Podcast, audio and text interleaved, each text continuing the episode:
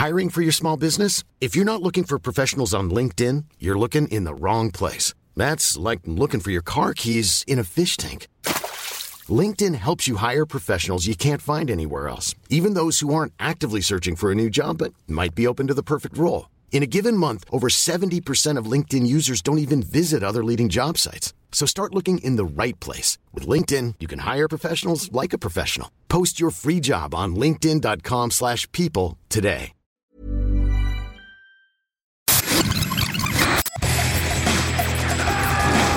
Bienvenue dans Stéroïdes, le podcast qui fait l'exégèse des gros bras. Avec Stéphane Moïsakis et Julien Charpentier. Bienvenue dans ce nouvel épisode de Stéroïdes the Podcast. Je suis Stéphane Moïsakis et j'ai l'insigne honneur de recevoir ici aujourd'hui Monsieur Julien Charpentier Salut Stéphane, bonjour à tous. pour notre premier enregistrement dans nos nouveaux locaux d'un épisode de Stéroïdes. Ils sont beaux quand même. Hein. Voilà, magnifique, hein, n'est-ce pas? T'as vu? Quel honneur quand même, tu vois? C'est- même int- intimidant presque, tu vois. T'as pas envie de rater. Voilà. Et le premier honneur, enfin c'est ça. Et le deuxième honneur, c'est on va parler de Jean-Claude. Jean-Claude. Voilà, Jean-Claude Van Damme, dont on a très peu parlé finalement dans Stéroïdes. On attendait de faire une vidéo et puis on s'est dit, oh, puis merde. Tu vois, donc voilà.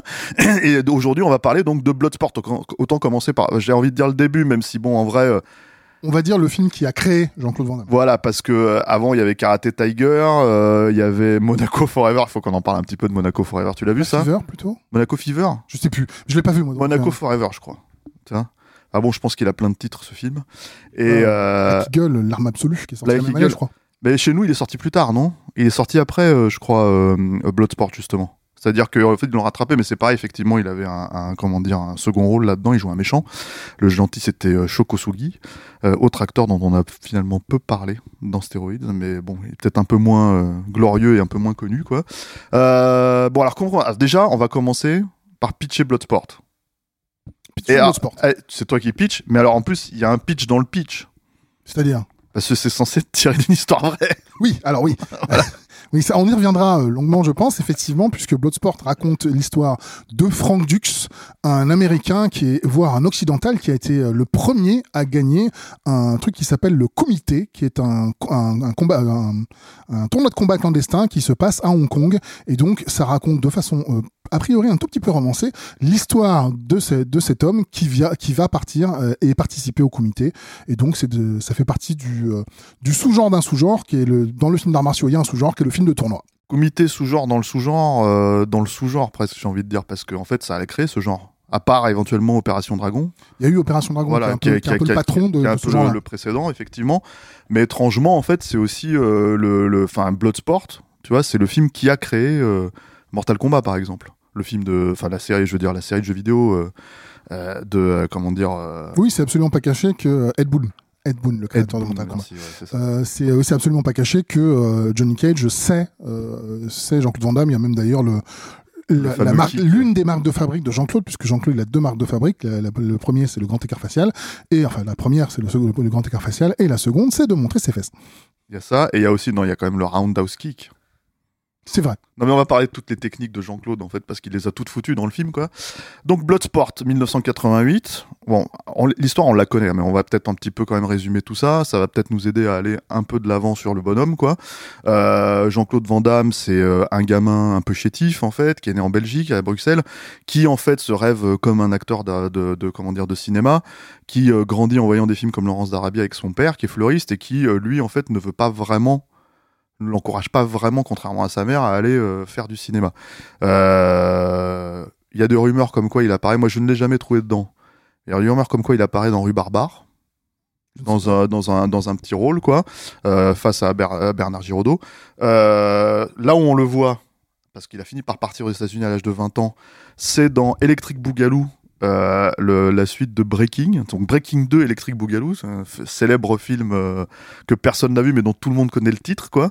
Euh, dire que le titre il est un peu mythique. Il sonne tellement bien l'oreille. Voilà. Electric Boogaloo. et tu le reconnais en fait parce qu'en fait le gars il fait du Vandame littéralement dans- en- en- derrière en fait si tu veux sur une sur une piste de enfin pas une piste de danse parce que ça Il avait danse une aussi bien que dans Kickboxer ou pas? Hein? Il danse ah bah aussi pas, alors, je pense qu'on lui a pas laissé le, le- comment dire le- la possibilité de s'exprimer mais il est quand même euh, comment dire euh, enfin tu reconnais Jean-Claude Van Damme euh, enfin 300 km quoi. Le gars, il est en train de taper des mains, il est en train de, de danser, de rouler du cul. Enfin voilà, c'est Jean-Claude quoi.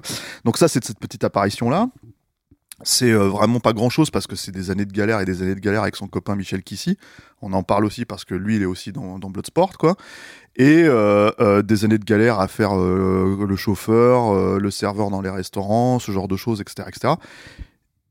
Et surtout à essayer de, de comment dire, de percer dans le milieu. Alors, il a été sparring partner de Chuck Norris, par exemple.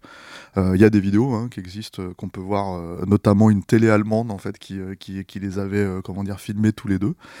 donc période à peu près portée disparue, portée disparue 2 mais bon, ils ont été tournés en même temps. Quoi. il a aussi fait le Predator, oui, c'est probablement, c'est probablement l'anecdote est connue aussi de Jean-Claude qui euh, qui se dit qu'il a signé pour un rôle titre, euh, qui est tout content, tout fier, et ça se comprend en même temps puisqu'il a signé pour être le prédateur et il se retrouve dans un costume orange euh, ridicule parce que pour le coup c'était le premier costume. Si vous, enfin si je, je pense que les, les, les, amateurs de capture connaissent ça par cœur, mais au cas où c'est effectivement le, le, le, tournage de Predator a connu un gros problème avec le design de la créature et avec les effets spéciaux de la créature. C'est-à-dire qu'il fallait il fallait cette espèce de d'invisibilité pas invisible euh, avant les effets euh, numériques, il fallait le faire en optique, et donc ils avaient besoin d'un costume qui était de couleur orange, qui se détache vraiment de la jungle, sauf que ça ressemblait, enfin je sais pas, un mélange entre une menthe religieuse et un criquet euh, orange. Donc c'était un tout petit peu ridicule, et ça, a poussé à l'interruption du tournage d'ailleurs. Voilà, il y, y a eu une interruption de tournage, Jean-Claude a été viré. C'est-à-dire que lui-même se plaignait énormément du costume. Hein. Euh, apparemment, il portait vraiment toute, toute la misère du monde sur les épaules, quoi, avec ce costume-là, quoi. Et euh, du coup, voilà, ils ont il été remplacé par Kevin Peter Hall, qui est avec un design de costume euh, de Stan Winston, avec des des petites touches euh, de James Cameron. Cameron. toujours parler de James Cameron dans, dans Stéroïdes. Euh, et en gros, euh, voilà, c'est en fait ils sont partis sur un design complètement différent avec une créature qui fait maintenant 2 mètres et plus, quoi. Et euh, ce qui est pas le cas de Jean-Claude. Non, puis non, il fait 1m77, donc il est pas petit, mais il est pas très grand non plus. Enfin, c'est pas Kevin Peter Hall qui franchissait allègrement, la barre de 2 mètres, ouais. Et, et c'est vrai que bah, Jean-Claude, c'était le, le, le, gars qui a galéré. Et, et, et le costume du Predator, la face du monde aurait été changée s'ils avaient, honnêtement, s'ils avaient gardé le costume d'origine. Je pense pas que ce monstre-là serait rentré dans l'histoire du cinéma comme a pu le faire le Predator aujourd'hui. Tout à fait. Après, alors, euh, après ce moment-là, il y a ce, comment dire, euh, cette rencontre avec Menahem Golan.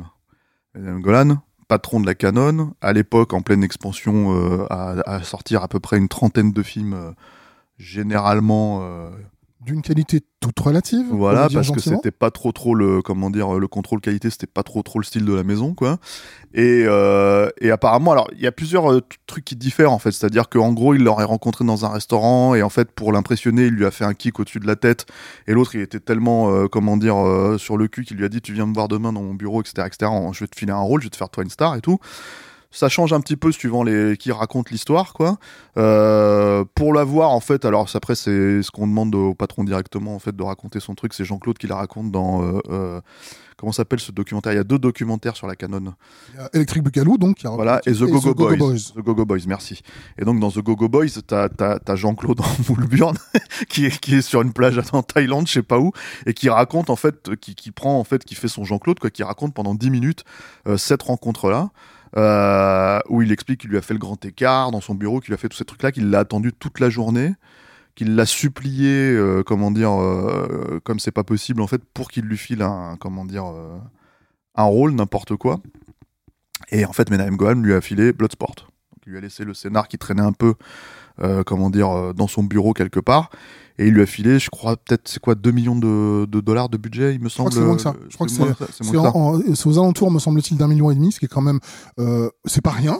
Ouais, si, c'est rien quand même. Beaucoup, beaucoup, même pour un film canon, parce que justement, à cette époque-là, les deux stars canon, c'était euh, Charles Bronson et Chuck Norris, et c'était les mecs qui trustaient absolument tous les films d'action qu'ils faisaient, à part quand t'avais euh, de temps en temps un Runaway Train qui sortait ou un truc comme ça, quoi, avec John Voight et Eric Roberts, mais c'est qui était presque un film d'auteur pour eux. Hein, c'est probablement euh, le meilleur, enfin je pense qu'il est le meilleur film de la canon. Et euh, avec Death Wish 3. Euh, oui, et ça peut se discuter. Peut-être le seul bon film, le vrai bon film de la canon, même si on en aime plein. Oui, oui, oui.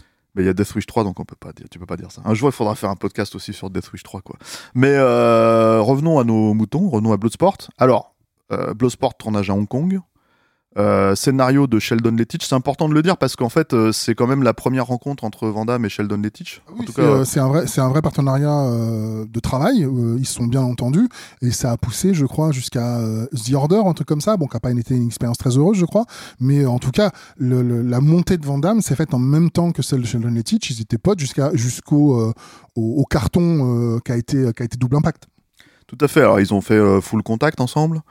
Ils ont fait donc euh, comment dire euh, euh, Double Impact et effectivement The Order, c'est je crois que c'est lui qui l'a réalisé, si je dis pas Il de me bêtises. semble aussi qu'il a écrit Légionnaire. Je je veux pas dire de Oui, bêtises, pas, réalisé, mais Ouais. écrit Légionnaire parce que euh, Sheldon Lettich est à la fois réalisateur et, et scénariste. Voilà. Donc là, là-dessus, il est que scénariste. Le réalisateur, c'est Newt Arnold. Alors, Newt Arnold, c'est vraiment un, un vieux de la vieille à qui on a confié le film. C'est Oui, un- c'est un, un choix assez étrange puisque Newt Arnold, il est, il est né en 1922. Euh, donc effectivement, il il avait, était déjà, déjà pas tout à fait. il euh, avait déjà 60 ans passés pour réaliser un film qui est globalement un film destiné. Enfin, euh, mon mois de 12 ans, quand il a vu Bloodsport, il s'est dit qu'il avait vu son Citizen King. Tu vois, c'est genre Oh, ce film est le plus grand film de tous les Newt temps. Arnold, c'est Orson Welles. quoi. Voilà, Ouais. au moins. Tu vois. Ouais. Et euh, Newt Arnold, en fait, c'est pas vraiment réalisateur puisque c'est quasiment sa seule réalisation au cinéma. Euh, c'est avant tout un assistant réel. Et euh, il, par contre, en assistant réel, il a une sacrée carrière. hein. Il a été notamment, euh, vous pouvez aller voir sur MDB, la liste est longue comme le bras. Il y a vraiment beaucoup, beaucoup, beaucoup de, de, de, films très bons. Mais il a été notamment l'assistant réalisateur de, de Friedkin dans toute la période euh, 80-90. Et il y a aussi un autre truc en fait par rapport à ce film-là, c'est que en fait c'est un film qui est extrêmement influent. C'est-à-dire pas seulement en fait pour la carrière de Van Damme, mais ça on va y revenir, mais aussi en fait dans l'idée qu'il a créé Tu disais parce que en fait tu disais il y a un genre dans le genre, mais en fait il y a aussi un autre genre qui est euh, qui est derrière, c'est-à-dire le, le film de kickboxing. C'est-à-dire nous euh, dans les années euh, 80 et, et fin des années 80, début des années 90, une grosse partie du cinéma d'action, surtout en direct ou vidéo, suite au succès de, de, comment dire de Bloodsport qui a donné lieu à Kickboxer, qui a donné lieu à Full Contact, qui sont finalement des films assez euh, proches, assez jumeaux quoi. Euh, en tout cas dans dans dans, euh, dans la représentation de l'action, ça a donné lieu à tout un tas de films de suite, notamment qui, enfin notamment Bloodsport, il y a eu des suites en fait avec euh, comment il s'appelle Daniel, Daniel Bernard, le, le, le- comment dire, l'un des agents de, de, de Matrix Reloaded, quoi. Il y a eu des suites de Kickboxer aussi, avec Sacha Mitchell. voilà. Sans, donc tout ça, c'est sans Van Damme. Hein, C'est-à-dire que Van Damme a fait des suites de Kickboxer bien plus tard. Euh, En fait, pendant très longtemps, il a refusé de faire des suites. tout à fait. En fait, c'est-à-dire que Van Damme, lui, se destinait pas du tout à cette époque-là euh, au kickboxing. C'est-à-dire qu'en fait, euh, Bloodsport, c'est opération séduction pour Van Damme. C'est-à-dire qu'en fait, en gros, quand il tourne ce film, il, il- il met impérativement tout ce qu'il sait faire. En fait, et tout ce qu'il a appris à faire en fait devant la caméra et aussi en fait sur un tatami quoi. Donc du coup, euh, comme on le disait, il y a le roundhouse kick, il y a le comment dire euh, euh, le, le, le grand écart euh, et puis il y a euh, les clins d'œil si tu veux tout le temps à la caméra parce que c'est un des trucs en fait qui euh, enfin c'est vraiment voilà opération charme opération séduction et euh, pour un film qui finalement a failli ne jamais sortir en salle. Oui, Ça, ça, c'est un, truc relativement intéressant à, à savoir, qui est que euh, après le premier montage de Newt Arnold, euh, bah, la Canon a fait mais euh, mais c'est pas bien votre truc là. euh. et donc euh, Van c'était son va-tout en fait, c'était c'était son premier grand rôle, on l'a dit. Il y a l'anecdote que ce soit la version dans le bureau ou la version au restaurant, c'est quand même un gars qui a plus rien à perdre et qui essaye, qui se dit tant pis si ça marche pas. Et t'imagines, en train, tu penses que t'as réalisé ton rêve, et à ce moment-là, on dit mais en fait le film il est pourri, il sort pas. Euh, c'est ça doit être un crève-cœur horrible. Et le, et il y a de quoi euh, abandonner, de dire bon, ok, euh, j'arrête, je rentre en Belgique, euh, je redeviens Jean-Claude Van Varenberg et je deviens fleuriste avec mon papa. Et à la place, Van Damme, il a réagi, il a dit non, non, je, je, je vous supplie, laissez-moi remonter le film, je peux en sortir quelque chose. C'est ça, c'est-à-dire qu'en fait, en gros, il a demandé un monteur et il a dit voilà, je laissez-moi faire en fait, dynamiser en fait. Je, je connais mes, mes, mes atouts, je veux les mettre en avant. Donc tu te retrouves avec effectivement plusieurs. euh, en fait, c'est-à-dire que d'un seul coup, quand il y avait qu'une seule caméra qui a été utilisée, il a trouvé tous les angles possibles en fait pour dynamiser ses, coups et ce genre de choses, tu vois. Ce qui fait que, en fait, en gros, d'un seul coup, lui, comme il savait exactement ce qu'il valait. En fait, il a mis ce truc-là en avant. Ça sauve pas le film au sens. euh, C'est-à-dire qu'il faut être honnête maintenant sur Bloodsport. C'est que c'est un proto-film de kickboxing euh, des années euh, 80-90, hein, comme il y en a eu des pelletés, comme on l'a dit dans Vidéo Club, quoi. Ça reste pas objectivement un très bon film. Ça reste euh, le meilleur film du monde pour un enfant de 12 ans en 1988. Certes. Euh, mais Moi, c'était Maniac Cop 2. c'est Maniac Cop, tu vois, mais, euh, Mais- mais euh, voilà. et Rambo 2. Mais c'est à peu près tout en fait. C'est-à-dire que oui, c'est pas un très bon film. On voit bien que euh, on sent bien en fait euh, ce, ce, montage euh, travaillé pour être le plus impactant possible. On sent bien que de temps en temps, t'es à la limite du du, du ralenti d'un meeting d'athlétisme parce qu'il fallait combler un peu et donner un peu de dynamisme là où il y en avait pas. donc on, on, on, sent parfois un peu le raccro dans le film. On sent aussi, c'est un, un truc que tu dis assez souvent que le cinéma des années 80 c'était pas très sophistiqué on voilà une bonne preuve. Hein. On va pas dire que, que Bloodsport c'est passé sophistiqué. En fait, hein. c'est assez intéressant de se poser ce genre de questions euh, euh, à l'aune de, des sorties des films à l'époque. Parce que la question, en fait, si tu veux, c'est que qu'est-ce qui a fait que ce film a été un carton? Ça a été un carton en fait. Oui, C'est-à-dire c'est sorti, ça a vraiment ça a rapporté, je crois que on l'a dit, ça a coûté 1,5 million, ça a rapporté 50 millions rien qu'aux États-Unis quoi. Ce qui est énorme en fait. Et euh, en gros ou dans le monde, je sais plus, dans le monde c'est quasiment enfin, c'était monstrueux, c'était un des derniers coups de la Canon en fait avant de avant de se faire et du coup ils l'ont signé derrière hein, D'ailleurs, je, je sais il y, a, il y, a, une anecdote sur Wikipédia que j'ai pas pu vérifier, j'ai quand même été regardé, mais elle, elle, euh, elle, elle, est intéressante, qui est de dire qu'en fait, je crois que c'est aux États-Unis, le film était un direct ou vidéo, et qu'en fait, il a fini par sortir en salle après euh, euh ouais. été disponible en vidéo parce que les gens ont dit mais c'est vachement bien en fait, on veut voir ça en salle. Ouais, ouais, alors ça, je sais pas exactement. Euh, c'est possible, hein, c'est arrivé, nous, en France, par exemple, Evil Dead, c'est sorti d'abord en vidéo, puis ensuite c'est ressorti en salle. Euh, c'était une, une, façon d'exploiter de, les films qui était un petit peu différente. Je je, je, j'arrive pas trop à savoir effectivement si c'est vrai ou pas. Moi non plus, donc je dis ça avec. Euh, avec, une, Ce qui est certain, c'est qu'en fait, il y a aussi, ça a été un succès un peu dans le monde entier. C'est aussi ça le truc, c'est-à-dire que Jean-Claude Van Damme, c'est devenu une star. Euh, une star, une vedette en tout cas montante du jour au lendemain, grâce en fait, si tu veux, au succès de ce film-là, quoi. Et euh, la problématique, on va dire, si tu veux, autour de ce film, c'est pas seulement euh, un manque éventuel de sophistication, c'est-à-dire qu'en fait, en gros, là où on va dire il y a sophistication, c'est qu'il y avait différence. C'est-à-dire qu'à l'époque, effectivement, le cinéma d'action, c'était Stallone, c'était Schwarzenegger, et c'était un peu deux gars qui se tiraient la bourre en fait pour avoir, euh, comment dire, euh, pour avoir en fait le haut du box-office. Et au milieu, t'as Bruce Willis qui débarque en fait avec euh, avec Die Hard et qui change la donne parce que bon, il change la donne, mais voilà, ça c'était la sophistication, c'était Die Hard. Il y, il y, a, un élément, je trouve que tu euh, dont tu parles pas et qui est pourtant peut-être intéressant, surtout aux États-Unis, c'est que euh, dans le dans le film de tournoi et le film où t'as euh, le le jeune premier qui va apprendre avec son maître à devenir quelqu'un de meilleur pour ensuite aller gagner un tournoi, il y a l'importance mine de rien de Karate Kid. Ce, ce, film est un, carton absolu aux États-Unis, dans le reste du monde aussi. Mais aux États-Unis, c'est carrément culte. Et euh, tout d'un coup, on avait un Karate Kid peut-être un peu moins bien écrit, peut-être un peu moins bien joué, mais par contre beaucoup plus intéressant parce que euh, Van Damme, c'est quand même autre chose qu'un Ralph Macho euh, quand il s'agit de lever la jambe. Quoi. Donc je, pense que ça, ça, a pu jouer aussi. Oui, oui tout à fait. En tout cas, euh, la problématique de la sophistication, c'est que juste ça propose quelque chose de différent. C'est-à-dire c'est ce que c'est ce que le, film pouvait proposer. Après la problématique générale du film, c'est que c'est pas seulement en fait que le film est pas forcément très bien réalisé ou qu'il est pas très finaux ou que etc etc ou que as, par exemple tu un plot qui sert à rien comme euh, les deux agents du FBI qui courent derrière euh, comment dire euh, euh, euh, Frank Dux parce qu'il joue ce rôle-là, ça aussi faut le, mmh. faut le, voilà, faut le, faut en parler un petit peu. Euh, tout ça pour rallonger un petit peu la sauce du scénar euh, et, et, et, rajouter trois péripéties dont on finalement on se fout. C'est-à-dire qu'effectivement on a rajouté cette péripétie-là, on a rajouté la péripétie, enfin pas, pas la péripétie mais le love interest qui sert pas à grand-chose non plus, mais qui permettent globalement au film d'arriver à, à, 1h35 emballé c'est pesé générique compris, euh, histoire d'avoir l'impression de, de, que ce un film. Tu vois, et avec un degré d'acting finalement pas très très euh, comment dire euh, soulevé quoi. C'est-à-dire bon t'as, Forrest Whitaker ce qui est quand même euh, voilà. Ouais, bon, Whitaker, après je pense que lui-même reconnaîtra que c'est pas son meilleur rôle, tu vois. De toute façon il a mais... pas le temps d'en placer une parce que son rôle c'est le, le, le, le, jeune loup qui se fait sans arrêt replacer, remettre en remplacé place, ouais. par, par son sensei entre guillemets. Par son par son boss en fait. Ouais. euh, son son comment dire euh, son partenaire en fait de FBI quoi. Mais euh, bon ça c'est du comment t'appelles ça c'est de l'intérêt comique. Enfin c'est du c'est du c'est du ressort comique en fait dans le film quoi. Euh, mais c'est vrai qu'on tourne un tout petit peu autour du pot avec ce genre de truc quoi. C'est à dire que le film le fait de temps en temps quoi. Le vrai intérêt un c'est les combats. Et deux surtout moi je pense en fait euh, euh, alors moi euh, c'est euh, c'est assez étrange mais c'est un film que j'ai pas vu à l'époque c'est un film dont j'ai vu des bribes à la télé j'ai jamais vu en entier avant, il y a très peu de temps, avant, il y a trois ans en fait. Ouais, ouais. Mais pour une raison très simple, c'est que en fait, quand je l'ai vu debout, j'avais vu Kickboxer ensuite. Moi, j'ai découvert vraiment Vandame avec Kickboxer et, et, et, Black Eagle. Et en gros, euh, et ensuite Full Contact, etc., etc.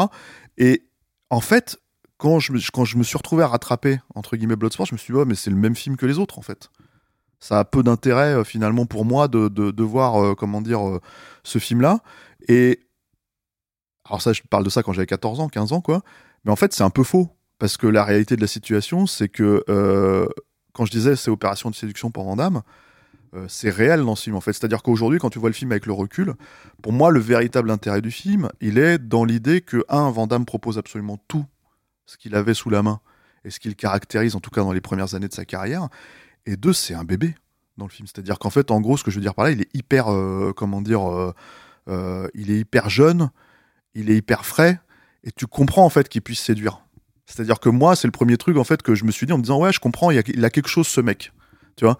Ce qui est déjà moins flagrant, je trouve, en fait, euh, ensuite quand tu vois euh, Kickboxer ou, euh, ou, euh, ou Full Contact, ou même si c'est des films où il avait encore la niaque, on va dire, il sait déjà qu'il est en train de répéter, répéter une formule.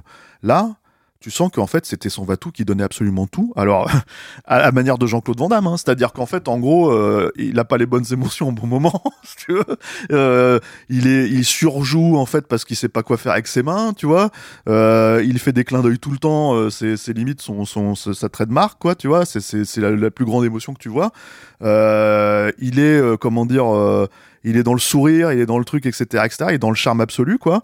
Et presque, en fait, c'est ça, c'est un bébé, quoi. C'est un, un nouveau. T'as l'impression que c'est un nouveau-né qui arrive et qui, qui, qui, euh, euh, qui, qui est craquant, en fait, presque, en fait, même par défaut, parce que, en fait, tu te dis, putain, mais c'est qui ce mec qui sait pas ce qu'il fout devant la caméra, mais qui, bon, tu vois, en fait, mine de rien, emporte l'adhésion, quoi, tu vois. Puis là, il, il- il a aussi un, il avait aussi bah forcément dans un film d'arts martiaux, euh, la façon dont tu te, dont tu bouges, c'est très important. Fait, ouais. On, on avait, euh, on avait donc film d'un euh, film d'action de base, voilà, de toute un- façon. un film d'action de base. On, a- on avait euh, Bruce Lee qui était sur la rapidité, on a eu Steven Seagal qui était sur la, euh, sur, plutôt sur la brutalité et, le- et le- et les combats très courts. On a eu Jackie Chan, son côté slapstick, Buster Keaton, Harold Lloyd, tout ça. Donc chacun avait son truc.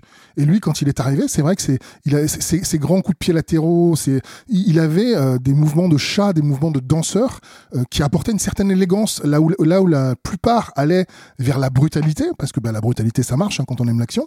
Lui, il allait chercher autre chose, et c'est vrai que c'était intéressant aussi, que ça donnait un, sentiment de nouveauté aussi, puisque globalement, quand tu vas chercher ce genre de film, de, film là. T'y vas pas pour euh, la qualité incroyable du script ou les, des acteurs extraordinaires qui méritent l'Oscar. T'y vas pour voir des gens qui se mettent des bourpifs dans la tronche, quoi. hein. Oui, oui. Et d'ailleurs, en fait, euh, sur ce point, tu as aussi la rencontre avec Bolo Young. Alors, Bolo Young, euh, qu'on a vu dans certains films de Bruce Lee, qu'on a vu en fait euh, dans, dans, dans les années 70-80 dans le cinéma de Hong Kong, qui là reprend littéralement d'ailleurs euh, les euh, comment dire les mimiques de Bruce Lee hein, pour faire le. Voir une ligne de dialogue. Ouais, ouais. Ah oui? Oui, puisque une, une, enfin c'est pas, c'est une, une planche ne rend pas les coups. Ah oui, c'est Et là, les- remplacé par une brique ne une rend pas les brique ne coups. rend pas les coups, c'est vrai. Quand ils font le dim mac. Exactement. C'est le moment où il pète la, la, la, brique du dessus en fait, du dessous en fait, du dessous. sans, ouais, sans casser les autres. Voilà. C'est possible ça? Toi qui es un grand spécialiste. euh, Je suis effectivement un grand spécialiste parce que j'y connais absolument rien. C'est effectivement possible. C'est possible, mais c'est documenté encore dans le film, tu vois? Je suis sûr que c'est pas des effets spéciaux. le dim mac. Je suis sûr que c'est Van Damme qui l'a fait tout seul. Et euh, en gros, euh, Bolo Young qui est quand même aussi assez charismatique, moi je trouve, hein, mine de rien, quoi. Surtout avec ses gros, ses grosses gougouttes là qu'il fait. qu'il Ah bah, il a ces pectoraux énormes qui fait Ouais, monter là. euh, c'est pareil du- quand t'as 12 ans, tu fais, mais on, on a des muscles à cet endroit-là. euh. Ouais, il fait du Tony Danza là, il fait bouger les trucs et tout quoi.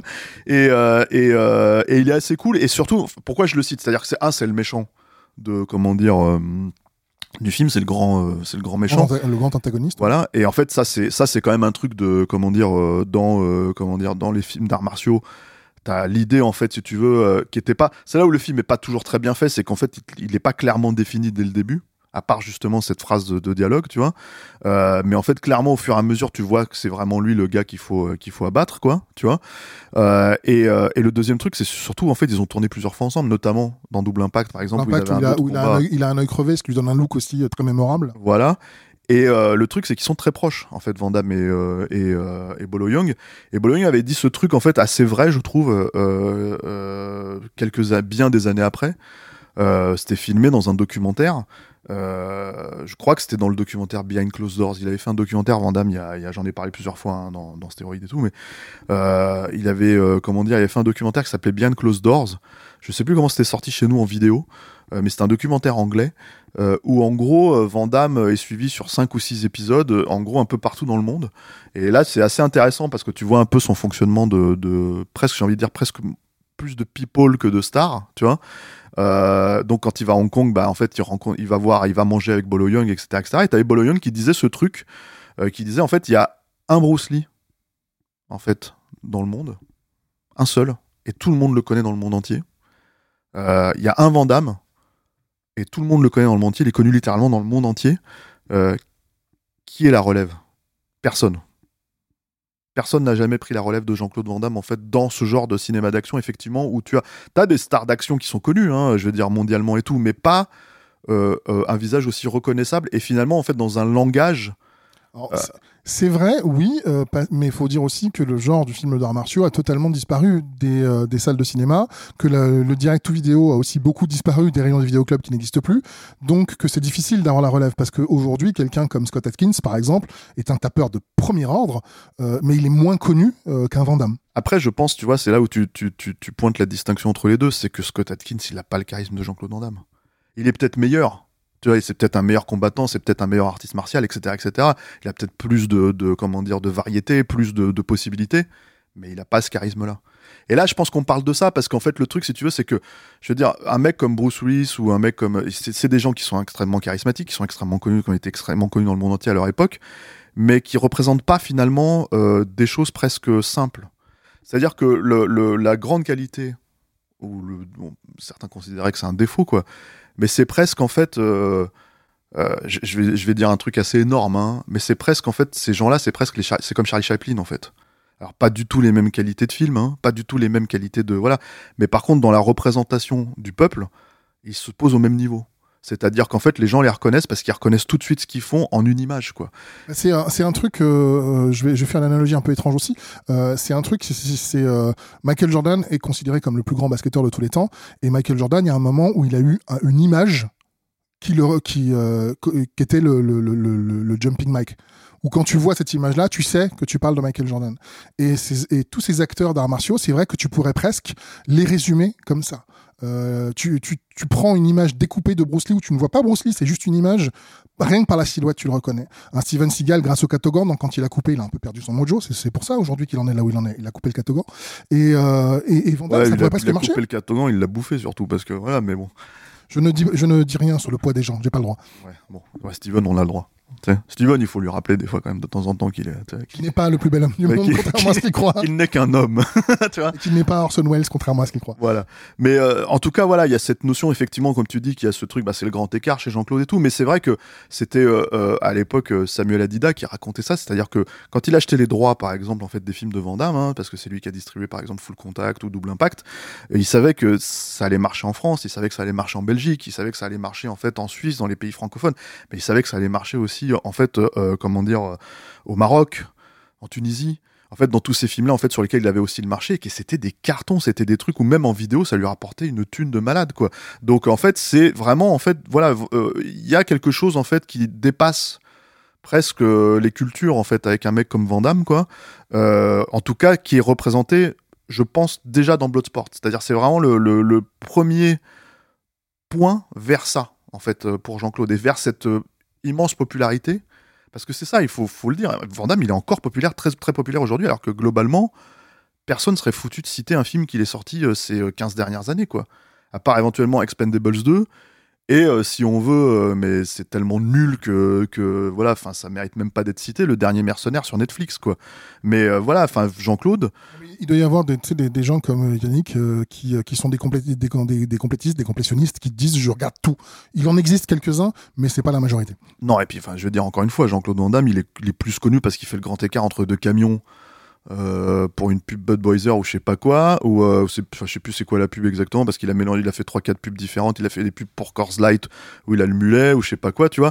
Il est plus connu pour ces choses-là ou pour chez nous quand il apparaît à la télé et qu'il dit des, des, des- comment dire, qui sort. Oui, en des- fait, il est plus connu pour la trademark Jean-Claude Van Damme que pour, euh, que pour les films qu'il fait. pour moi plus le people en fait c'est-à-dire vraiment il y a un c'est plus vraiment un acteur de, de, de cinéma en fait Jean-Claude euh, à part les deux trois fois où il a essayé on va dire si tu veux dans JCVD par exemple ce genre de choses c'est plus un acteur de cinéma c'est en fait un mec effectivement qui est une trademark mais qui est aussi un people en fait qu'on retrouve dans un tas d'émissions même quand il a pas d'actu ça fait ça reste en fait à chaque fois ils savent qu'ils vont faire des bonnes audiences parce que c'est Jean-Claude Van Damme quoi donc cette popularité elle est assez euh, comment dire euh, assez étonnante moi je trouve euh, et, euh, en fait, ça a vraiment démarré euh, dans Bloodsport. Et quelque part, presque, t'as envie de dire, mais tout est là, quoi.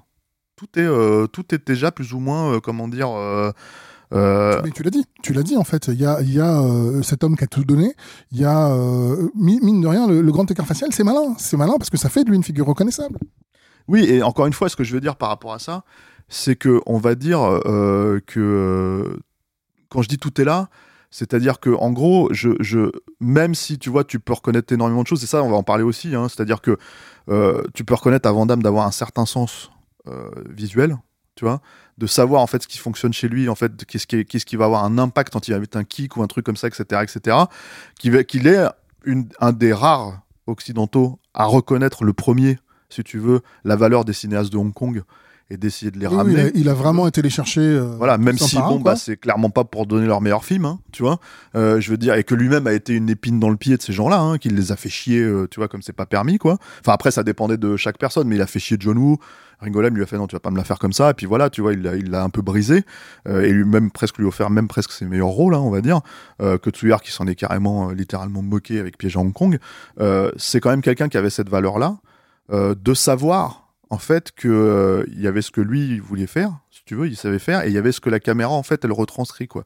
Et mine de rien, le fait qu'il prenne euh, dans son premier film lui en tant que star, en tant que vedette, le contrôle du montage, bah ça lui a donné raison sur pas mal de, films en fait pour le pour le pire et pour le meilleur. Mais du coup, en fait, c'est devenu effectivement un acteur qui a décidé à un moment donné de contrôler son image à travers en fait euh, ses qualités en fait euh, euh, euh, martiales, ses qualités en fait de, de, de tapeur, etc., etc.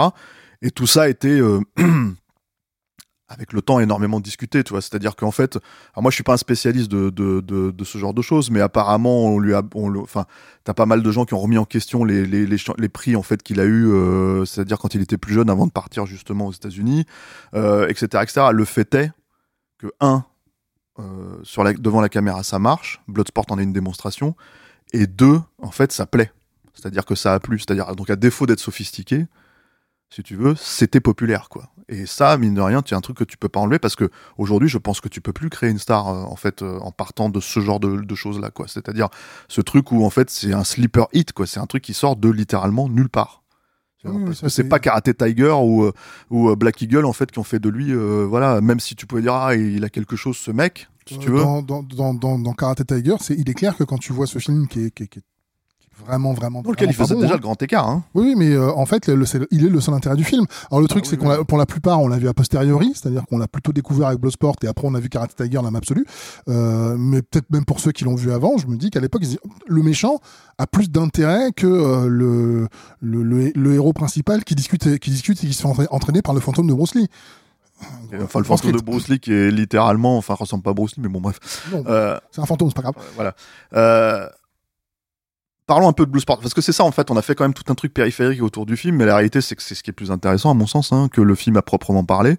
Euh, toi t'as un petit fétichisme quand même sur Bloodsport, c'est-à-dire Oui, que ah ça te renvoie d'un seul coup à ton enfant intérieur. Quand je dis que c'était vraiment le meilleur film du monde pour pour pour moi à 12 ans, je je je, je plaisante je plaisante pas. Hein. C'est c'est j'avais adoré ce film, mais aussi parce que T'as poncé la VHS quoi. Euh, ah, c'est le moins qu'on puisse dire. Il y a, il y a- il y a vraiment, euh, il y, a, il y, a, il y a plein de choses, mine de rien, qui sont réussies. Ça reste un film d'arts martiaux, donc euh, on va, on va pas prétendre que c'est Citizen Kane à aucun moment. Mais euh, en ce qui me concerne, je le prends absolument pas. Je dis pas ça avec mépris. C'est-à-dire que euh, dans son genre, je trouve qu'il y a beaucoup de choses qui sont réussies. Mine de rien, euh, ne serait-ce que le premier truc, c'est le cadre. C'est un film qui se déroule à Hong Kong. Clairement, où tu vois Hong Kong mis en valeur, tu vois des beaux plans. Le plan où il s'entraîne en, en- en voyant toute la baisse, hein, c'est un plan qui est honnêtement joli, quoi. Ouais, puis iconique aujourd'hui, parce que c'est un truc qui a été réutilisé en fait euh, plusieurs fois en fait euh, pour parler du film. C'est-à-dire que quand on te présente euh, Bloodsport, c'est le plan qu'on. C'est le plan en général qu'on sort. Donc on voit, on voit Hong Kong et puis ils s'en servent. C'est-à-dire que la poursuite dans cette sous-intrigue inutile où ils passent sur les bateaux, machin, etc.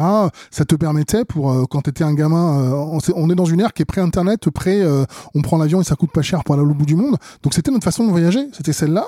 Et moi c'est c'est euh, pas dans ce film-là que j'ai découvert Hong Kong parce que euh, j'avais déjà vu des Jackie Chan et j'avais déjà vu des, des, des Bruce Lee, mais c'était un des films aussi où j'ai découvert Hong Kong. Donc je trouve que Hong Kong a, un, vrai intérêt. D'autant qu'en plus, il a été tourné dans ce qui s'appelle la, la, la, la, la citadelle de Kowloon. La citadelle de Kowloon, c'était, alors pour ceux qui le pas, attention, petit moment histoire, petit moment culture dans, dans Stéroïde. C'était euh, le, euh, c'était une, Ouais, de temps en temps. l'enfant de temps en temps, et sur Bloodsport, personne s'y attendait. Euh, c'est le, en fait, c'était une citadelle, c'était une enclave chinoise au sein de cette enclave britanniques dans euh, dans la Chine. Donc en fait, c'est un endroit qui est resté chinois, mais c'était un tout petit endroit. Et pour y mettre euh, le plus de gens possible, euh, la citadelle de Kowloon est devenue célèbre parce qu'ils ont monté les immeubles les uns sur les autres, ils les ont rapprochés de plus en plus, ce qui fait que tous les plans où tu les vois se balader dans, dans, dans, le film, dans des arrières, euh, dans des arrières rues où tu vois pas la couleur du soleil, c'était vraiment comme ça euh, la citadelle de Kowloon. Et en plus, elle a été détruite, détruite en 1993 parce qu'ils se sont dit mais ce truc-là en fait, euh, bah, c'est c'est la fête à la prostitution, c'est la fête au, au tripot, euh, c'est la fête à, aux triades. Donc euh, on va on va la détruire. Donc ils l'ont détruite en 93 pour mettre un parc depuis la place. Donc elle n'existe plus. Il reste quelques et donc c'est l'une des dernières fois où on l'a vu au cinéma. Et c'est aussi un décor de cinéma qui est intéressant. C'est aussi un décor de cinéma qu'on a peu vu. Il l'exploite pas beaucoup, C'est ça le truc. Hein. mais il le montre et c'est déjà pas mal. Mais c'est vrai qu'après, il y a une, bon, pas une prise de, c'est pas, encore une fois, je pense que c'est pas pensé comme ça, mais c'est comme c'est un petit budget. De toute façon, il tournait euh, littéralement, à mon avis, sans autorisation. Bon, comme à Hong Kong, c'est, c'est pas vraiment un problème, quoi. Et, on euh, appelle ça lundi. Hein. Ouais, voilà. Et en fait, le truc, si tu veux, c'est que du coup, effectivement, t'as des prises directes avec à quoi ça ressemblait Hong Kong à la fin des années 80, quoi. C'est ce qui est, ce qui est intéressant aussi. T'as, euh, comment dire, alors une structure du film qui est un petit peu particulière, on va dire. Euh, c'est-à-dire, ça commence en fait en te présentant le- la notion du comité. Oui. Donc ce tournoi un peu interdit euh, euh, sur lequel en fait t'as pas mal de, de, de gens qui viennent du monde entier pour pour y participer quoi, de combattants du monde entier, pour finalement prendre 20 minutes. Tu vois en fait un détour de Kid 20 minutes en fait avec un flashback où euh, comment dire euh, Van Damme euh, s'entraîne avec son maître euh, Shidoshi. son shidoshi japonais qui est interprété par l'acteur qui jouait euh, euh, Lao Che. Lao Che dans Indiana Jones et le Temple maudit. Roy, Roy Chu. Roy Chui. C'est ça, peut-être. ouais. Mais donc figure quand même assez reconnaissable du cinéma d'action des années 80, quoi. Très bien doublé en français. Évidemment. Je pense qu'on peut le dire, quoi. Parce que c'est ça aussi, il faut en parler de ça de la VF, tu vois. C'est quand même la VF. Il y a quelques accents chinois bien tapés, tu vois, faits généralement par des euh, par des par des blancs, hein, tu vois. Quand ils doublent, t'as euh, ton ton acteur préféré, Donald, Donald Gibb. Donald Gibb, en fait. Formidable qui- Donald Gibb. voilà, qui est qui qui quand même euh, tout en charisme euh, qui louche, quoi. tout en charisme animal, puisqu'il ouais. ressemble. Il, il est un peu comme moi, il ressemble davantage à un ours qu'à un être humain. Voilà, mais en ours qui louche. Parce qu'il est vraiment, il est, il est bigleux en fait. C'est-à-dire, il est, on le voit. En fait, les mecs, ils font quand même des gros plans sur lui. On dit qu'on on dit qu'il a une légère coquetterie dans le regard. Voilà, il a une légère coquetterie dans le regard, et puis il a une légère coquetterie dans la bouche aussi en VF, parce que, comment dire, il se permet quand même des expressions. Alors, il est doublé par Yves Régnier. Il est doublé par Yves Régnier. le PCV. C'est-à-dire que en fait, faut, faut, faut, faut le citer. Je sais pas, parce que moi aussi, je vais apprendre des trucs aux gens, tu vois. Voilà, donc Yves Régnier qui a commissaire Moulin, tu vois, euh, qui était déjà le commissaire Moulin à l'époque. Hein. Euh, donc je ne sais pas pourquoi il doublait des, des, des acteurs. En fait, ça lui est arrivé. Il a notamment doublé James Woods dans, dans Vampire. Euh, il a chanté à ses heures perdues, notamment une très belle Oui, chanson bon, qui euh, s'appelle Le PCV, où il raconte sa rupture avec, euh, comment dire, euh, Goldie Hawn. Parce que Yves Régnier était avec Goldie Hawn au début des années 80, quoi. Avant qu'à Il y, a un, il y a un pont direct entre Kurt Russell et Yves Régnier. et Yves Régnier. Non, mais C'est et. Carpenter, Kurt Russell, tout ça, ça, ça se rejoint, quoi. Et donc, euh, euh, donc moi, je vous, vous encourage à taper le PCV d'Yves Régnier euh, sur YouTube. Vous, vous me remercierez. C'est une Euh, très belle je- chanson. Je vous euh, rappelle quand même que c'est le gars qui vous a conseillé d'écouter Sylvie Vartan qui chante Eye of the Tiger. hein, donc euh, l'écoutez pas toujours non plus. Hein. mais euh, c'est, euh, c'est- déjà, c'est faire quelque chose. Tu vois, je crois, c'est ça. C'est ça. Ouais, faire quelque chose. Merci Alain Mercier, à la technique. euh, et, euh, mais euh, mais euh, ouais, le PCV, c'est c'est c'est formidable. Donc je vous je vous, je vous engage à l'écouter. C'est vraiment si vous voulez en apprendre, parce que c'est un un être sensible, Yves Régnier, tu vois, mais pas forcément quand il double euh, Bloodsport. Parce que comme tu l'as remarqué, il y a ce grand moment où il s'adresse à où le personnage de Donald Gibb, puisqu'il double Donald Gibb, donc s'adresse à, à Forest Whitaker. Forest Whitaker, merci. Et Il y a un rajout raciste en français dans la. dans voilà, c'était Voilà. quand même un truc que les on que peut le les dire direct, hein, c'est ouais, pas- c'est-à-dire c'est un truc que les, que les doubleurs français ils aimaient bien faire, tu vois. Qu'ils ont rajouté parce que c'est Ah ouais. effectivement absolument pas dans la VF. Donc il lui dit je sais pas quoi euh, euh, fuck off sucker ou un truc comme ça en anglais. Mhm. Tu vois un truc finalement assez euh, assez générique quoi. Et en français, c'est retourne dans ton cocotier.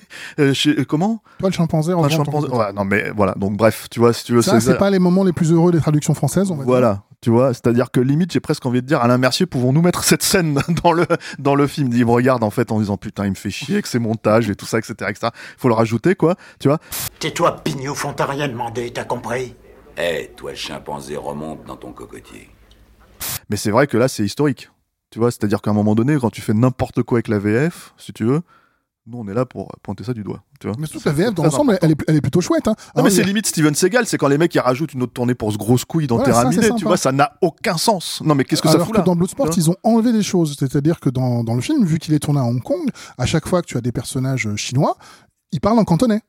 Logique, t'es à Hong Ouais. Kong, ils parlent en cantonais. La VF s'est dit, oh, pff, on va pas mettre tous ces gens. Donc, Non, mais les gens si- ils lisent pas. à partir du moment où on les voit pas de face, ils ont coupé toutes les phrases. Et t'as une séquence où c'est particulièrement remarquable. C'est la séquence où le, le love interest, donc un personnage tellement incroyable que je me souviens même plus de son prénom, euh, va au commissariat pour expliquer où se déroule le comité. Le comité, pardon.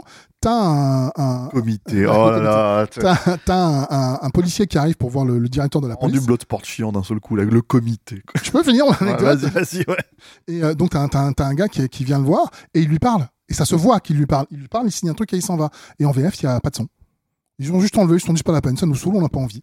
C'est des choix comme ça qui sont incompréhensibles. Oui, bah, je pense qu'après, c'est une sortie, euh, encore une fois, c'était presque quasiment des sorties techniques. Un Canon, ils avaient un bureau en France. Ils faisaient ça un peu n'importe comment. Euh, encore une fois, enfin, tu vois, quand tu revois les films, c'est-à-dire qu'on savait déjà que ça tenait pas vraiment debout, hein, les films Canon, hein, mais quand tu les revois aujourd'hui, c'est les mecs, ils enlèvent des bobines en s'en foutant complètement du sens du film, quoi. Tu vois, dans Invasion USA, t'as as Chuck Norris qui, qui se retrouve en prison. Ok. Attention, twist, tu vois. La scène d'après, il est plus en prison. Et tu sais pas comment il s'est évadé, tu vois. La prison. Mais il apparaît au milieu de la scène d'action et il dégomme tout le monde avec ses mitraillettes bretelles, là, tu vois, ses Uzi bretelles et tout. Donc le truc, si tu veux, c'est que, voilà. Alors toi, t'as 12 ans, tu fais pff, normal, tu vois. Pas voilà. de problème. Mais en fait, quand ton cerveau se développe un peu, quand t'arrives à peu près à, tu vois, à, à mon âge, en fait, à l'âge de 15 ans, dans ta tête, tu vois, tu te dis, mais ça, ça tient pas debout, c'est pas normal, tu vois. Donc bref, euh, donc voilà. Et moi, y a, alors toi, t'as cité ton acteur préféré, Donald Gibb. Mhm. Moi, je vais citer, alors j'ai pas le nom de l'acteur, mais j'ai le nom du personnage, Hossein. Et alors lui, déjà, il a une VF incroyable. Il est, c'est-à-dire que je pense que la VF, ils se sont dit, on va, on va le faire jouer encore moins bien que Un ce peu. qu'il joue en Moi, je anglais. trouve que- tu Je trouve que c'était plutôt bien fait pour le coup, parce que c'est à peu près équivalent. Tu vois, c'est euh. Ah ouais. niveau d'acteur euh, euh, Oscar moyen moyen plus, tu vois, et niveau niveau VF moyen moyen plus. Mais aussi. t'as ce moment en fait parce que t'as, t'as quand même, donc c'est-à-dire Bloodsport c'est fun, c'est machin, etc., etc. Mais c'est quand même un film assez ridicule par moment, hein. Faut le, faut le dire, tu vois, mais allez, je- sans, vouloir offenser ton l'enfant de 12 ans qui est en toi, tu vois. Euh, c'est un film qui est un petit peu ridicule. T'as ce moment donc notamment où Hossein fait semblant en fait d'avoir été, euh, comment dire, euh, assommé, mis KO, pour pouvoir en fait attaquer Van Damme. Tu vois, mais Van Damme il a des yeux dans le dos, donc en fait il lui met un kick et c'est bon, c'est réglé. les tu yeux vois. dans le dos en ce moment-là. Mais... Ouais, ouais, voilà. Et, et donc, en fait, si tu veux, il s'écroule par. Et c'est pareil, acting. euh, Arti- acting pas incroyable. Acting level en dessous, quoi. Tu vois. mais tu vois, juste, juste après, t'as ce moment où t'as le, euh, le gars qui nettoie les taches de sang, qui fait vraiment du très, du très mauvais boulot parce qu'il les étale plus qu'il les Ouais. nettoie, qui va ramasser la dent et qui vérifie qu'elle est bien en or, qui du coup rend, rend le moment assez sympa. Parce qu'il y a, y a aussi un Oui, truc. non, mais, euh, mais le moment, il est sympa de base, hein, de toute façon, parce qu'en fait, il est tellement ridicule que te- te- t'exploses de rire, quoi. Tu vois. il y a aussi un truc moi, que je trouve assez sympa dans, dans Bloodsport et dont on n'a pas encore parlé, c'est le côté tournoi. Euh, pour qu'un côté tournoi soit vraiment cool, l'un des principaux intérêts, c'est donc que tu vois des, des, des, des combattants hein. Dans un film comme ça, en fait, au final, c'est assez court. Mais là où ils ont été, je trouve, assez malins, c'est que chaque combattant a une identité euh, de combat. Mais je pense même que c'est un des trucs qui a fait que chez Mortal Kombat, ils se sont dit, on peut s'inspirer de ce, film-là, en fait, pour créer notre propre, notre propre jeu, parce que justement, au-delà même, en fait, de, du grand écart facial de Van Damme et du fait qu'il reprenne un coup complet, en fait, c'est-à-dire le truc où il tape entre les, les, euh, parties génitales du gars, quoi, de son, son opposant, en fait, t'as, t'as, t'as cette idée où tu reconnaîtrais, euh, même si c'est pas euh, forcément euh, direct, l'inspiration de Dalsim ou l'inspiration de certains personnages, ce genre de choses. Dans Dalsim, c'est dans Street Fighter, mais, Ouais, tu vois, en, mais fait, en fait, en fait, je pense que c'est euh, l'inspiration de certains persos, en fait, si tu veux, qui sont plus agiles que d'autres, quoi, tu vois. T'as eu vraiment le côté chaque combattant a son style donc euh, tu, tu retrouves du muay thai tu retrouves un sumo tu retrouves euh, je crois pas qu'il y a de capoeira mais tu retrouves donc du, euh, du, du kickboxing et puis t'as un autre truc qui est, qui est tout bête hein, mais assez malin c'est que euh, chaque à chaque début de combat t'as un plan soit général, soit directement un gros plan, sur le panneau qui se lève avec les noms des combattants. Ce qui fait qu'en plus, assez facilement, tu sais qui est qui. Euh, tu sais que Paco, euh, c'est euh, le gars qui fait du, du, euh, du Muay Thai assez violent. Tu sais que euh, euh, Pa- Paredes, euh, Paredes, oui, c'est donc celui qui est joué par Mohamed Kissi.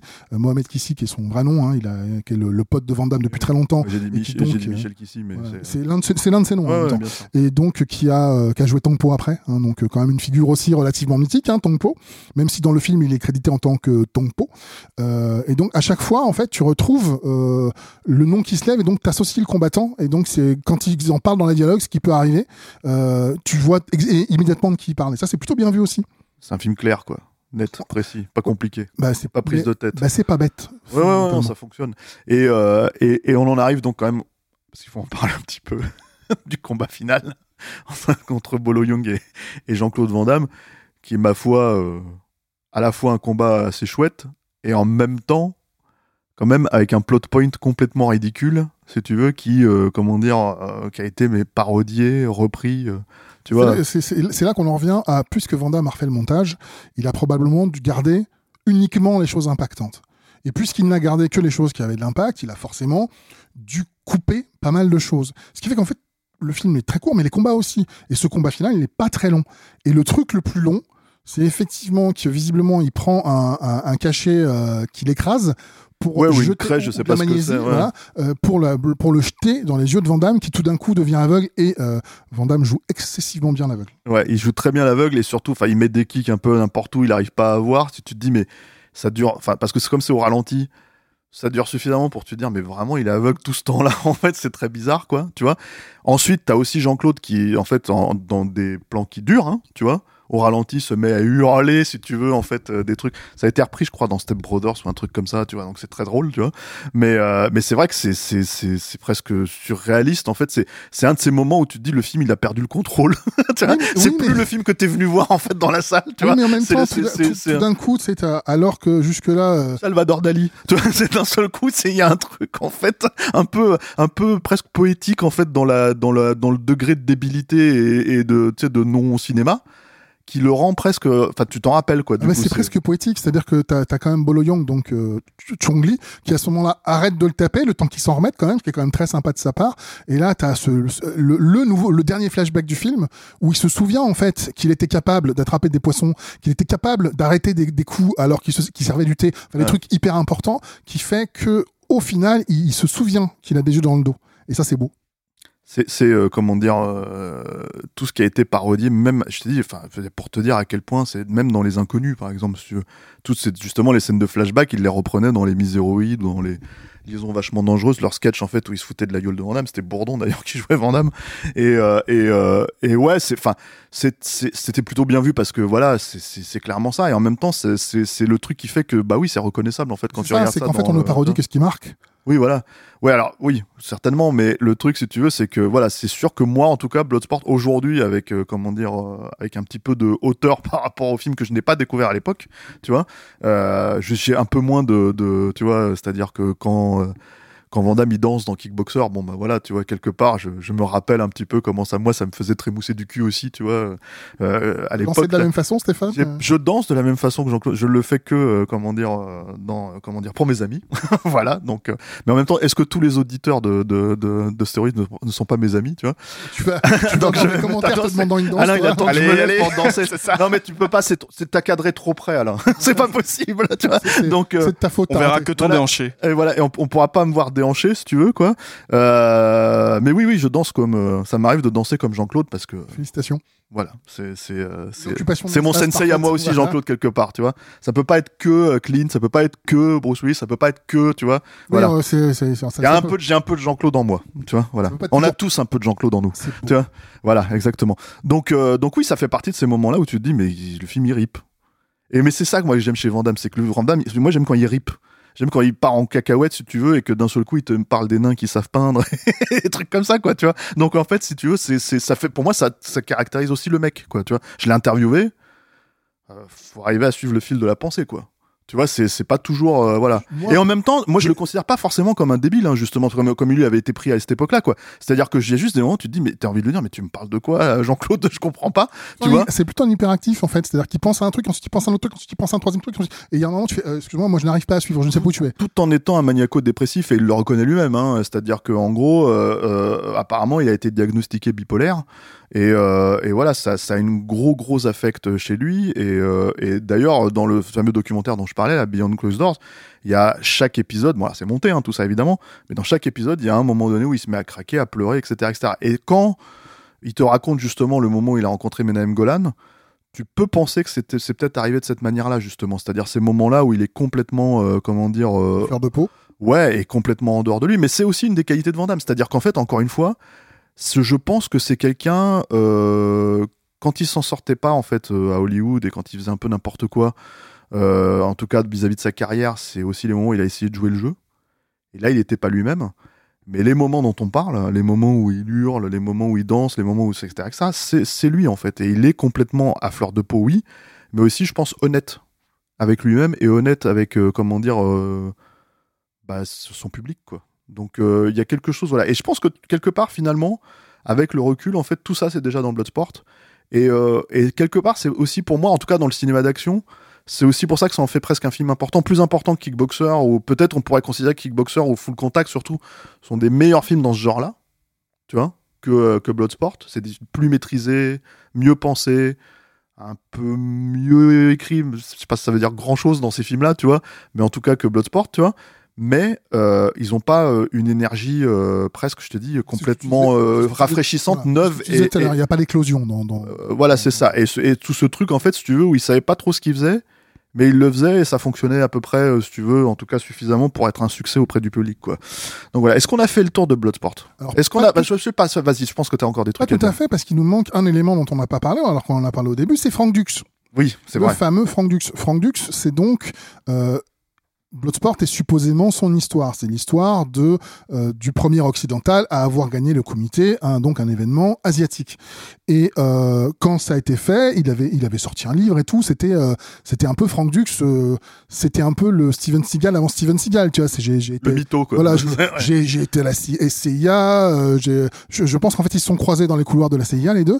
Et sauf qu'effectivement, il a dit qu'il avait ga- gagné une une, euh, une, une, une distinction quelconque à l'armée, je ne sais pas laquelle, euh, et qu'il était avec le général machin truc. Euh, et il a pris la photo où il avait effectivement la distinction. Puis là, t'as un général qui a dit mais ouais, mais les gars, en fait, déjà le général machin truc, euh, il est pas dans ce corps-là, il est dans ce corps-là. Et ensuite, euh, la- la- Ensuite, il est mort en 1919. la, la, la, distinction qu'il a, c'est une dis- distinction de la marine, alors qu'il a dit qu'il faisait partie des Rangers. Donc en fait, tout ça, c'est du mytho. Et, euh, et a priori, au fur et à mesure, ça a été démonté, tout ce qui est, tout ce qui est Frank Dux, euh, comme quoi c'est un mythomane, mais au sens euh, littéral du terme. C'est-à-dire, c'est un malade. Il ment comme il respire. Donc en fait, il se serait pas du tout. Alors que c'est quand même un artiste martial. Hein, il a quand même, euh, parce qu'il faut savoir qu'il a quand même travaillé sur la, la chorégraphie des combats euh, de Bloodsport notamment, et qu'il a travaillé avec Van Damme jusqu'à euh, jusqu'au grand tournoi, jusqu'à The Quest. Alors, c'est surtout qu'apparemment, il l'a un petit peu menacé. euh, Ah, ils ont ils ont été en procès euh, Ouais, parce que euh, justement il disait que euh, The Quest ça se basait encore sur sa vie euh, parce que globalement dès qu'un artiste martial euh, on raconte son histoire c'est un peu la vie de Frank Dux donc euh, Frank bah, était pas d'accord un grand tournoi. Surtout s'il y a un grand tournoi et donc euh, Frank euh, a, a- a voulu mettre un procès je crois que ça a été euh, assez vite enterré du genre mais en fait il y a aucun rapport avec votre vie d'autant que visiblement votre vie vous l'inventez au fur et à mesure Ceci dit, il est, il est, il est crédité au générique. Hein. oui oui Ouais. Alors en fait, c'est Sheldon Nettich qui racontait ça, c'est-à-dire qu'il disait qu'à l'époque où il, a, il a discuté avec Frank Dux pour écrire le scénar de Bloodsport, pour finir par écrire le scénar de Bloodsport, Bloodsport tous les coups sont permis. C'est vrai français, ça, il faut le, faut le préciser quand même, c'est le titre français. Euh, D'ailleurs, même à une époque, il y avait des gens qui appelaient ça tous les coups sont permis. Alors, non, non, c'est Bloodsport. Quand même. ils le disent dans le film Voilà. c'est pour ça que ça s'appelle Bloodsport Voilà. Et, euh, et euh, en fait, à cette époque-là, Sheldon Nettich racontait que, bah, en gros, il se rendait bien compte que le gars, il était un peu trop. Enfin, il se mettait un peu trop de pommade sur son propre cul pour, pour, pour être tout à fait honnête, quoi. élégant Voilà, bah écoute, en même temps, hein, on est en ambiance vestiaire, quoi, tu vois. Et en fait, le truc, c'est que, c'est que, mais ça a été baqué par un autre gars. C'est-à-dire qui, euh, qui, euh, qui disait si, si, si, si, en fait, euh, c'est vrai, j'étais là aussi, il a fait tout ça, etc., etc. Donc Sheldon Nettich s'est dit, ok, en tout cas, de toute façon, ça fait une bonne histoire. Enfin, le truc du comité, ça peut être sympa, en fait, à raconter, quoi. Donc il est allé écrire son scénar de son côté. Et il a reconnu, en fait, des années après, que l'autre gars, justement, en fait, quand ils ont fini par se fâcher avec Frank Dux, lui a dit non, non, c'était du pipeau, c'est lui qui m'a briefé pour, que, pour, te, pour te confirmer, en fait, euh, tous, ces, tous ces mensonges, quoi. Ce qui fait qu'aujourd'hui, tu as quand même euh, probablement euh, l'une des seules biographies de l'histoire du cinéma euh, qui raconte une histoire qui n'existe pas et qui se termine sur Yves Régnier, euh, en VF, euh, qui, euh, Oui, oui, qui résume tous les, tous les records de Frank Dux qui sont donc à tout le moins discutables. Voilà. Alors, comme, un peu comme. euh, C'est pas la seule, parce que t'as quand même aussi ça avec le début de, de Nico. Mais on a déjà fait un podcast sur C'est Nico. vrai. euh, on Ah, Steven, c'est vrai. Steven, c'est vrai. Steven, c'est vrai.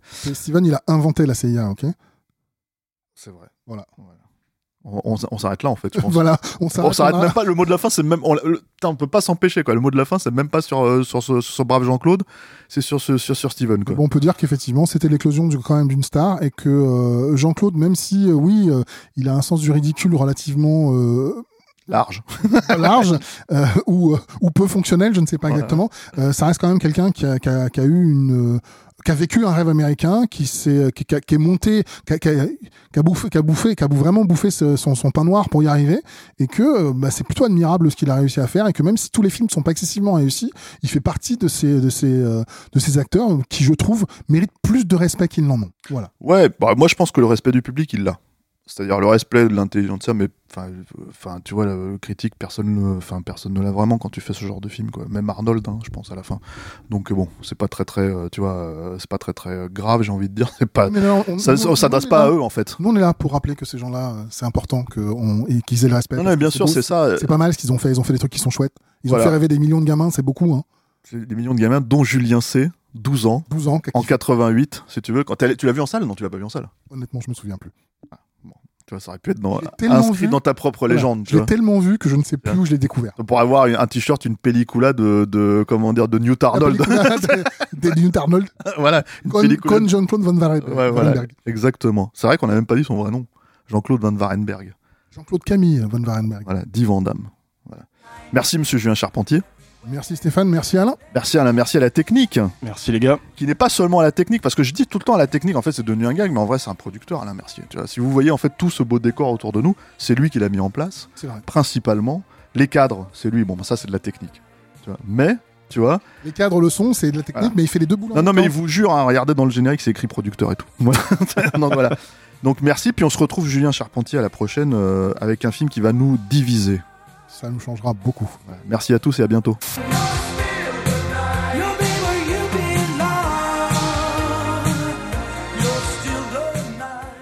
T'es toujours là Qu'est-ce qu'elle voulait savoir, ma petite île rose du Texas? Si j'avais rien oublié? Eh bien non. Il a tout empaqueté. Ses petites chemises d'été, sa petite combinaison de plongée. Post-scriptum, il a aussi pris l'appareil à te photographier. L'heure de mon arrivée. Tu dis rien Le storyboard a changé Ok, I dig you. Tu veux me jeter Commence à